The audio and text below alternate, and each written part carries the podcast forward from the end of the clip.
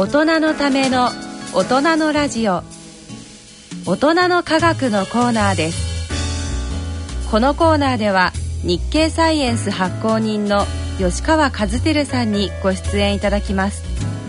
聞き手は鈴田春奈さんです。科学のコーナーです。このコーナーは日経サイエンス発行人の吉川和樹さんと私鈴田春菜とでお送りしてまいります。吉川さんよろしくお願いします。よろしくお願いします、えー、さて1月25日発売の日経サイエンス3月号ですがまずは特集記事量子ゲームについてお伺いしたいと思います、えー、今大学で量子力学を勉強中でその中の一つでシュレディンガーの猫という量子力学の不思議な性質を私たちに身近な猫をレッドにとって説明している話を学んだことがあるんですけれどもなんかそれによるとミクロなものに対して用いられる量子力学の考えをマクロなものに適応させて考えると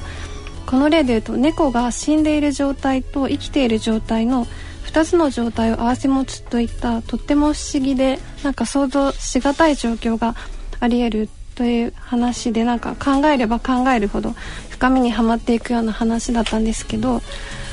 この今回の特集でキーワードとなっている量子ゲームとは一体何なんでしょうか？はいあのえっと量子ゲームという言いますけれども言ってますけども、はい、えっと詳しくはまあ量子ゲーム理論のことを略して量子ゲームって言ってるんですね。うん、それでまあ、量子力学を、のかんあ量子力学の考えを加えた、あのゲーム理論というあの意味なんですね。でまあ、ゲーム理論っていうのは、あのえーまあ、数学とか、あの経済学で、まあ、出てくるものなんですけれども、あのまあ、例えばあのゲームとか、まあ、いろんな争い事みたいな中で、まあえっとまあ、複数のプレイヤーがいて、でその、まあ、あるルールのもとでそのプレイヤーが、まあ、どういうあの行動をを取るのが合理的であるか、といったことをまあ研究する、まあ、それがまあゲーム理論と言われてるものなんですね。でそれにこう、えー、量子力学というものを、はい、えー、まあ、加味すると、はい、あの一体一体何が起きるのかということをこうあの考えることについてですね、あのここでは量子ゲームとかですね。そういう名前で、あの紹介してるんですね。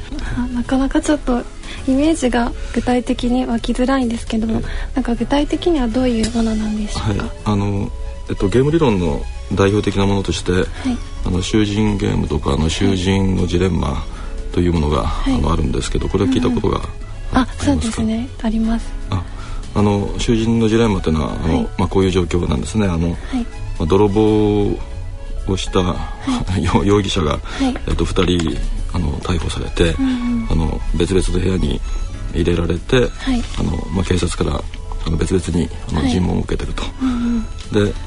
この2人が、あのどちらもあの黙秘をですね、あの自白せずに黙秘を通せば、あのまあ、証拠不十分ということで釈放されると。まあ、それが一番いいわけですね、まあ、容疑者にとってはね。はい、でそのどちらも どちらも自白しちゃうと、はい、あと、まあ、牢屋に入れられると。さらにですね、あの片方の容疑者が自白して、はい、えー、もう片方があの黙秘をすると、あのまあ、自白をした方が、は釈放されて、黙秘黙秘をした方は、あの重い重い刑を受けるとい。うふうなことになってるとしますよね。でまあ容疑者がそういうふうにあの言われるとですね、あのまあ、相手がどう出るかを考えて、自分は自白した方がいいか、どうかって考えるわけですね。それで自分の、まあ、その相手が、あの例えば黙秘をする場合は、自分が自白をすれば、はい、自分だけ釈放、えー、されると。はい。でまたその相手が自白をする場合には、はい。うん、自分が、えっと、自白をしないと、はい、罪が重くなりますので、はい、まあ、いずれにしてもいずれにしても自分が自白をした方がいいと。うん、そうでそういうふうにあの片方は考えるんですけども、あのまあ、そういうふうに両方とも、えっと、合理的に考えれば、うん、考えるので結局、2人とも自白をしてしまうと。それで本当はまあこの人たちにとって一番いいのはあの両方ともダーツと黙っていて、あの両方とも釈放されることなんですけども、はい、今今言ったような理由で、あのそれぞれの人が、あの合理的に考えると自白をすると、すると2人ともあの不幸なことになってしまうと。というのがあの囚人のジレンマと言われるものなんですね。へところがですね、あの実際にあのこうした囚人のジレンマといったものをこう再現するようなことをですね、あの心理学の心理学者がですね、あの実験あのをしてみますとですね、あのまあ、今言ったような理屈で、その相手がどうどう出るかわからない時には、あの極めて高い確率で自分が自白をするというはずなんだけども、あの実際にはその目目標をすることが多いということがその心理学実験では、あの分かってるんですね。あのどういう状況かというと、あの今尋問を受けてる人が、その相手がどう出るかについてこうあの考えてですね、きっと相手は自白するに違いないっていうふうに、あの確信を抱いてる場合には、あ確実に自分も自白をするわけですね。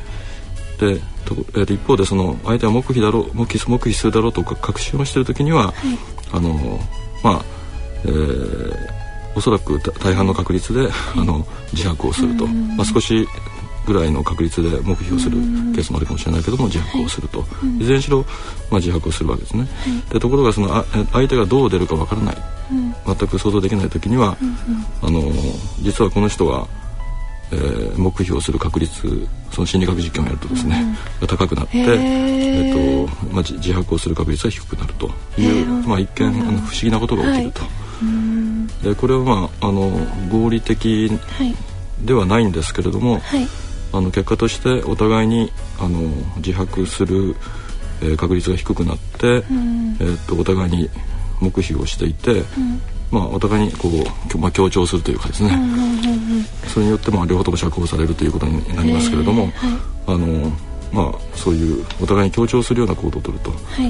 でまあこれは心理学の実験なので、あのまあ、人間というのは、まあ、必ずしも合理的な行動をとるわけじゃないという、ねはい、あいうふうな説明で済むのかもしれませんけれども あの、まあ、こうしたあの今回の記事で言ってるのはその、人間のその意思決定がですね、はい、えっと、その量子力学の,、あの枠組みを使って説明すると、あの結構うまくあのこういうちょっと一見矛盾あの非合理なことが説明できるというのが、あの今回の記事なんですね。先ほどあのシュレディンガーの猫っていうお話があって、あのえっとまあ量子力学というのはまあこれこれはこれで難しいんですけども、そのシュレディンガーの猫っていうのはですね、その猫が箱の中に入っていて、その箱の中には毒毒ガスの発生装置があってですね、はい、それが働くと、うん、えー、猫は死ぬと、うん、まあ、しかしそのたまたまその装置が働かないと死なないと、うん、でも例えば50%の確率で装置が働いたり働かなかったりすると。うだとするとそのある一定の時間経った後にこう蓋その箱を開けてみて、中を見るとですね、はい、あのまあ、そこで猫はあの生きてるか死んでるか、とい。うのは分かるんですけども、その箱を開けてない状態では、あの死んでるか、生きてるか分からないと、でこれはまああの生きている状態と、あの死んでいる状態があの、まあ、重なり合っているという状態であるとあの考えるわけですね。でまあこれと同じようにですね、あのその量子力学の考えを使うとこのさっきのその囚人のゲームにおいてですね、あのまあ、自白をするというあるいは黙秘をすると、うん、そのどっちか一方じゃなくてですね、はい、そのまあ、自白と黙秘を、はい、えっと、ある確率で、はい、あのなんか混ぜ合わせるというか重ね合わせるというかですねといったことができるんですね。ちょっと難しいですけど。難しいですね。イメージが。えーはい、でこの考えを使うと、まあ、難しいんですけども、うん、そのさっき説明したその相手が、あのの出方がわからない時に、うん、あのまあ、黙秘をするというのが、まあ、実験でいうとそういう人が増えたって言うんですけども、はい、量子力学的な計算をするとですね、えー、黙秘をするという選択を高めるような、うん、あのそういう理屈が説明できると。あのひょっとすると、あの人間の頭の中では、えーと、あれこれ考えてるうちにですね、本来はその自白を相手が自白すれば自白する、あるいは相手が黙秘をすれば自白する、まあ、両方とも、あのそれは合理的なあの、はいえっと、やり方なんですけれどもその2つの、はい、えー、行動のあの傾向がですね、はい、頭の中でちょっとお互いに、うんうん、まあ、干渉し合ってですね、はい、相殺をして、はい、その全く別の選択肢であるその黙秘をすると、まあ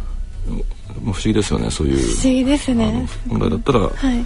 い、ずれにしろ自白するという確率が高いのに、はいうん、だからそれを平均すれば、うんうん、あの遺伝子をあの自白をするという確率が高くなるはずなん。だけども、うん、その量子力学的なあの計算をするとですね、うん、あの全く別の選択肢であるその黙秘をするという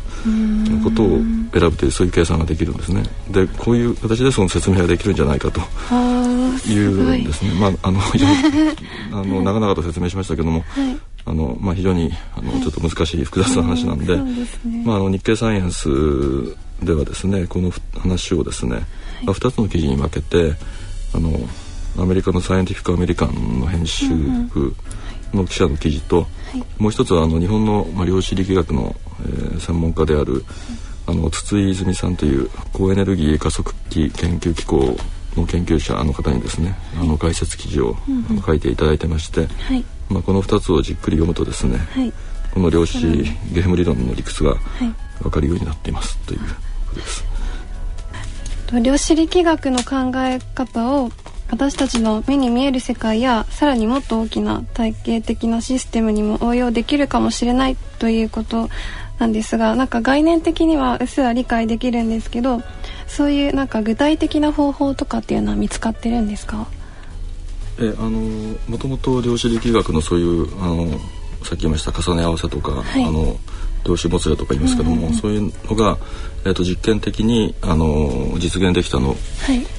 できてる例は、えーと、いろいろとあって、はい、ただそれはあの光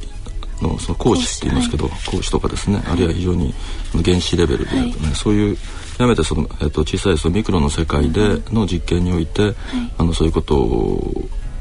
が実際に確認されてきたと、あのいうことあります。でところがそれがだんだんそのマクロの世界、えー、でもできるんではないかとあのいうことがあの言われていまして、あのまあ、さっきのその、えっと、シュレディンガーの猫というのはまさ,、まさにこれはまあ比喩的なものかもしれませんけども、ね、猫が死んでるとあと生きてるという状態が重ね合わせているという状態ですよね、はい、こういったものがそのマクロの世界でも作り出せるんではないか、実験的にできるんではないかということがあの今注目されているところであの今回のこの記事で取り上げてる、そのさっき、まあ、自白すると、が黙秘するという、まあ、そういう2つの方法頭の中で考えていることですけれども、まあ、これも、まあ、ミクロの話ではなくて、そのマクロの話になると思うんですけれども、あのまあ、この記事では、まあ、それがあと実際に量子的に力学的に重ね合わせが起きてるんだという、はい、というところまでは書いてませんけれども、はい、あのまあ、それにつながるような、あの話、えー、ではないかと思います。なるほど。ありがとうございます、えー、さて出番近づくユニーク技術10の記事からご紹介したいと思います。まず取り上げられている記事をご紹介しますと DNA を必要としない生命体アルツハイマー病の早期治療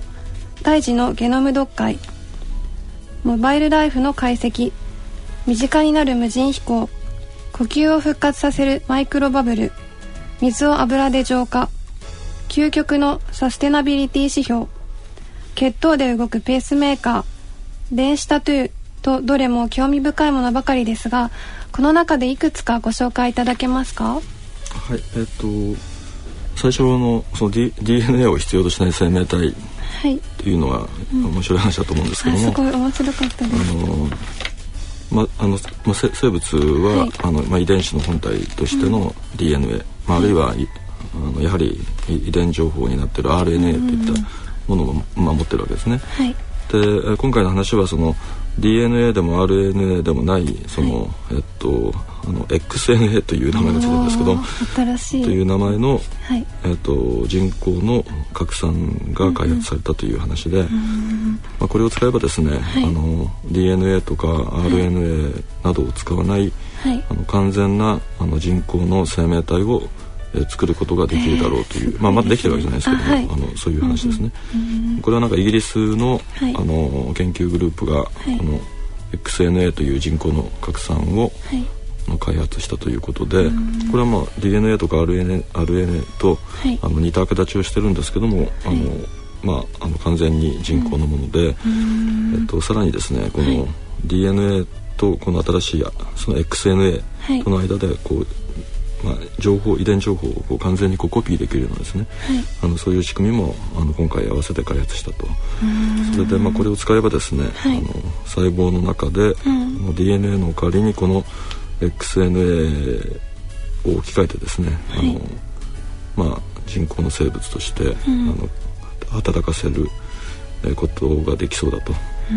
でまあ、これを使う使うとまあいろんな、はい、あの進化の実験をしたりとかですね、はい、まあ、あるいはこの XNA をベースにした生物が将来作れればですね、はい、あの例えば今あの組み換え生物っていうのがあ、の一般の環境に、あの影響を与えるとか言って問題になってますけれども、あの XNA ってのは DNA ではないので、あの一般の生物とまあ混じったりするようなことがないので、あの自然界の生物への影響を避けられるだろうとかですね、そういうことで注目されているということですね。なるほど。でまあ、もう一つは最後にあの電子タトゥー という話がありましたけど、はい、あのこれはタトゥーはあの入れ墨ですよね、はい、電子電子の入れ墨。でこれはまああの薄いこうシールのようなものですね、はい、このシールの上にこう電子回路を形成する技術がどんどん進んで、あのこれをまあ皮膚などに貼ってですね、まあ、入れ墨みたいにしておしゃれでしかも、えっと役に立つものは、なんか心拍数とかも測れるって。そうですねそういう新しい技術の紹介なんですけども、あのまあ、アメリカの、はい。えー、と大学とベンチャー企業が共同で開発したんですけども、はい。今まではその薄く薄い薄いその電子回路みたいなものは、あの電気を通すプラスチックというかあの、そういったものをどんどん薄くしていけばできるんじゃないかとい。うところで今進んであの開発が進んでるんですけども今回のは、まあ、あのシリコンの材料をつく使って、あの通常は数ミリぐらいのマイクロチップになるものを、はい、あの10ミクロンぐらいに薄くして、はい、でそれプラスそのなんかそれチップ同士をその金属のワイヤーみたいなその、はい、えっとそのネジみたいな形したこう、うんうん、なんかこうと伸縮自在でこう、曲げ伸ばし自由な、そういう小さいあの細いワイヤーであの結ぶと。でそれによっては非常にこうぐにゃぐにゃしたこう伸縮自在な、あのまあ、シールみたいなものがでできると。でまあまあ、絆創膏みたいにして体に貼って、はい、まあ、健康状態をモニターするとかですね。あるいはその服の上にこう太陽電池みたいなのをこう作る。とかですね、はい、いろんなことができるだろうという、まあ、こんなことができる技術がいよいよ登場してきたという話を紹介しています。ありがとうございます。この他にもたくさん面白い記事があって私は、えー、モバイルライフの解析がすごく面白いなと思いました、えー、ぜひ皆さんも読んでみてください、えー、さて最後に次号4月号の特集記事についてご紹介いただけますか？と2月25日発売の4月号なんですが、はい、首都直下地震の大特集を、はい、あのやる予定です。あのまあ、東日本大震災からやがて2年経ちますけれども、ねはい。はい、あの、はいえー、っと実はその前回の,、あの似たような東北の大地震が起きたっていうのは平安時代なんですけれども、まあ、上岸地震というのがあったんですが、そう実はその上岸地震が起きた9年後に、あの関東で、えー、大地震が起きたということがあの分かってますね。でまたそのまた9年後に、あの今いろいろと話題になってる東海、東南海南海地震みたいなものが、あの起きたとも言われてますけども、まあ、あのその東京でですね、あのえーまあ、関東平野であの、まあ、将来直下型地震というものが、あの近い将来起きることが今心配されてるわけですけれども、ね、あの、はい、それで、まあ、それについての特集なんですけれども、はい、まあ、この関東の地下というのは非常にあの、まあ、プレートっていう、はい、あの地下あの岩盤ですね、うんうん、それが、えっと、3つのプレートがお互いにぶつぶつかり合ってるっていうふうな、はい、複雑な構造になってるんですけども、そのためにあの地下構造がどうなってるかっていうのがですね、はい、なかなか地震を予測する上でも難しかったんですけどもそれが最近の、はい、えー、進められた大掛かりなプロジェクトで地下構造が分かってきて、あの地震活動について多くのことが、あの分かり始めてるということなんでそういったことをあの、えー、紹介する記事ですね。はい、まあ、この他にあの DNA 解析が、はい、えー、開く個性理学という、うんうん、これはまああの、えー、っと映画の、まあ「ジュラシック・パーク」のように、はい、あのえっと絶滅した動物恐竜とかをですね復活させるという、ところまではいかないんですけども あのその DNA からその動物の体を作っていったタンパク質を再現して、まあ、その動物があの当時どんな生活をしていたのかということを調べることが実際できるようになってきたと。まあ、この記事の場合には、あのえーと、マンモスのミイラっていうのが見つかったりしてますけども、はい、氷漬けのミイラですね、はい、そこから DNA を取って、はい、えー、まあ、マンモスがどんなタンパク質を作っていてどん、まあ、どうやってその氷河期っていうやつを、あのえーと、生き抜いてきたのかっていったことを調べることができたと。そういう話ですね。え DNA っていうのはずっと残ってるものなんですか？えあの今回はそのミイラだったので、はい、まあ、化石だとなかなか DNA を取るのが難しいんですけども、はい、あのミイラなので、うん、あの結構保存状態が良かったと。まあ、完全にはあの、えーと、はい、残ってるケースは少ないらしいですけどね。それをいろんな,、い、ろんな方法でその補ってそれであの DNA 自体も復元をして、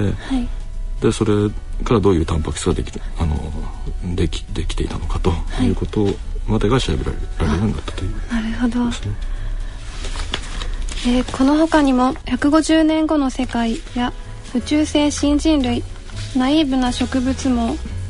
量子的でない量子など面白そうな記事がたくさんあるのありますので、えー、ぜひ皆さん読んでみてください、